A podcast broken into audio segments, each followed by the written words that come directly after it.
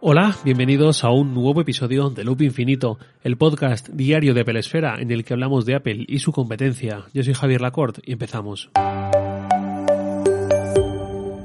La semana pasada os hablé de Setup como uno de esos productos de los que llevo leyendo y oyendo mucho tiempo, nunca le termino de hacer caso y cuando un buen día se me ocurre probarlo y usarlo digo, qué tonto he sido, esto está fenomenal, tendría que haberlo probado mucho antes. Bien, esto es lo mismo que me pasó hace tres semanas con Rescue Time. El día 5 de febrero me di de alta, hace 20 días, y enseguida descubrí de lo que es capaz esta herramienta y de lo muchísimo que me gusta. Para los que nunca habéis oído hablar de ella, es una herramienta para Mac, también tiene aplicación para iOS, pero con eso iré luego. Principalmente es una app para Mac que trabaja en segundo plano viendo qué estamos haciendo con nuestro ordenador y cómo aprovechamos o no el tiempo con él, a un nivel de detalle muy alto. Aplicaciones de este tipo hay bastantes y así un poco grandes y conocidas, pero mm, he probado varias, sobre todo en los últimos mm, tres semanas, un mes, mes y medio quizás, y desde luego me quedo con Rescue Time por mucho. Cuando instalamos Rescue Time y lo configuramos por primera vez, nos hace algunas preguntas a qué te dedicas, mm, es decir, cuál es tu sector laboral, cuál es tu horario de trabajo, qué día de la semana trabajas, etcétera, etcétera. Esto lo hace porque luego va a poder detectar en base a nuestra profesión si la app que estamos usando en el Mac durante mucho tiempo o la web que estamos visitando se corresponde con esa profesión y por lo tanto resulta productiva o no, o estamos perdiendo el tiempo. Luego, de todas formas, esto es configurable y hay cinco niveles de productividad para cada web o cada herramienta que podemos ajustar en el panel de control. Puedes ajustar algo como neutral, que en el panel de control salta de color gris, como productivo de color azul, como muy productivo de color azul oscuro, improductivo rojo y muy improductivo rojo intenso.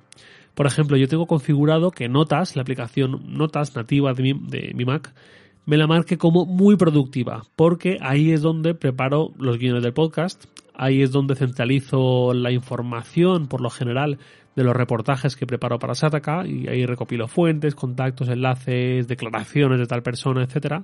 Con lo cual, si estoy usando notas, es un muy buen síntoma.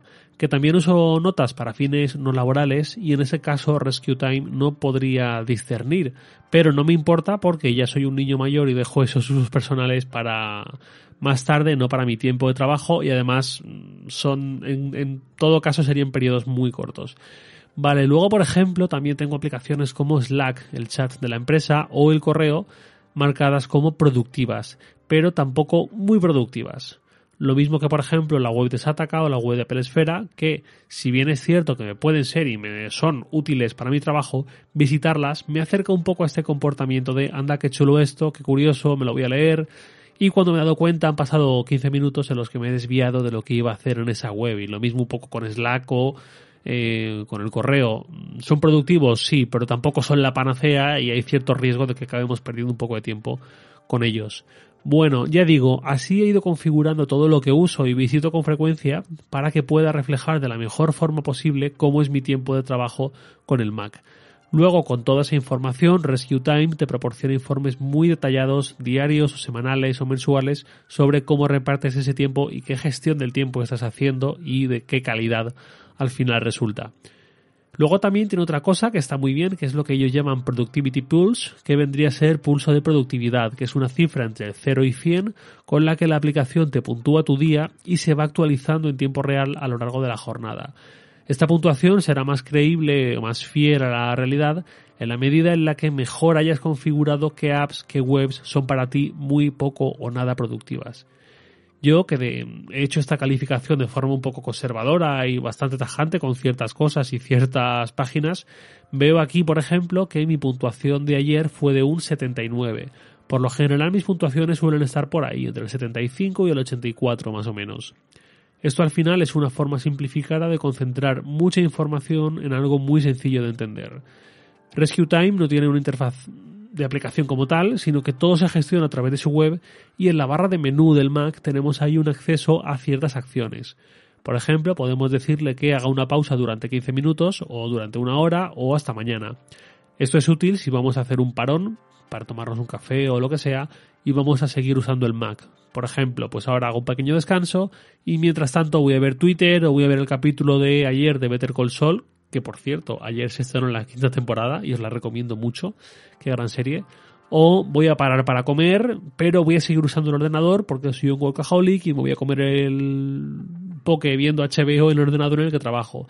Bien, vale, pues con esa pausa es como Rescue Time deja de registrar lo que haces en ese lapso para no contaminar el tiempo de trabajo real en el que si te distraes entrando en Reddit te lo va a penalizar, pero al menos no te estará penalizando por parar a comer viendo una serie.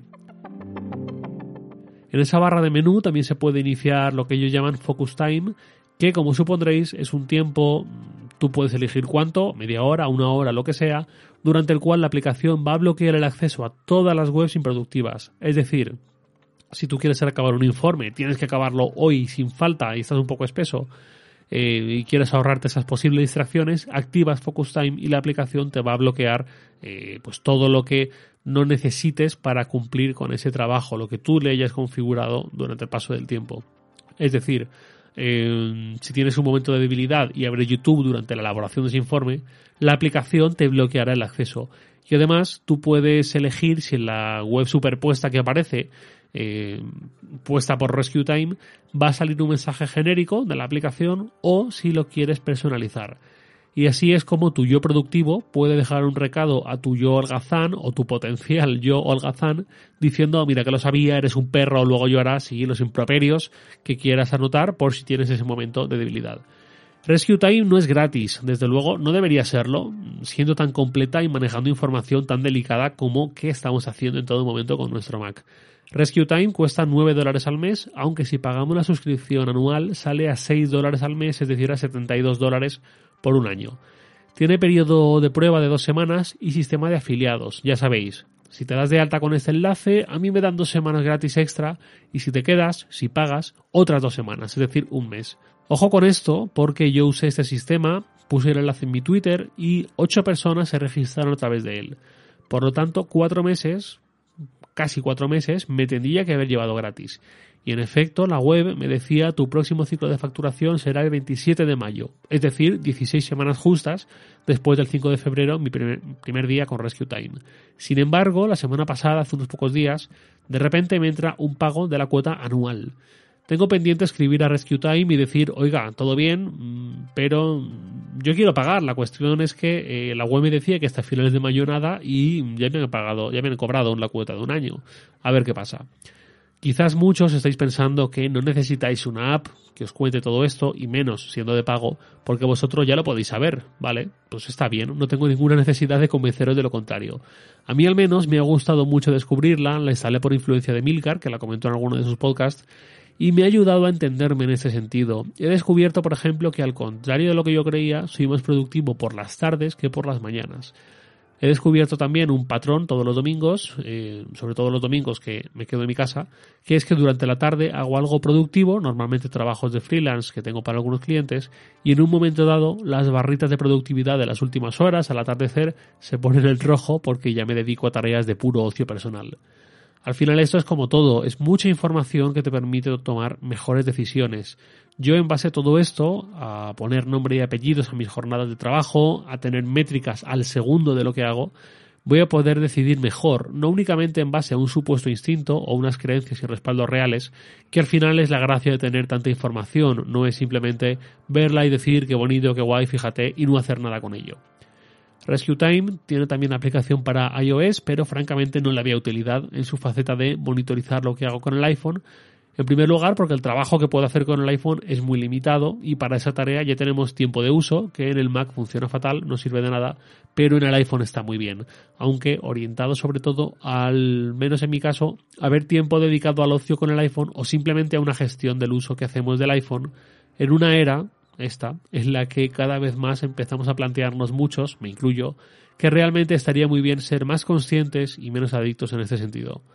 Con el iPad, ya digo, al menos en mi caso, sí es distinto porque es una herramienta más de trabajo, pero mis cervicales me han enseñado que está bien como herramienta de trabajo puntual o en movilidad, y ahí, bueno, creo que tampoco se trata de añadir capas de complicación a este asunto cuando la gran mayoría de tiempo de trabajo, por lo menos en mi parte, ocurre en el Mac. Y nada más por hoy, lo de siempre, os leo en Twitter, arroba jlacort, y también podéis enviarme un mail a lacort arroba sataka.com. Loop Infinito es un podcast diario de Pelesfera, publicado de lunes a viernes a las 7 de la mañana, hora española peninsular, presentado por un servidor y Javier Lacort, y editado por Santi Araujo. Un abrazo y hasta mañana.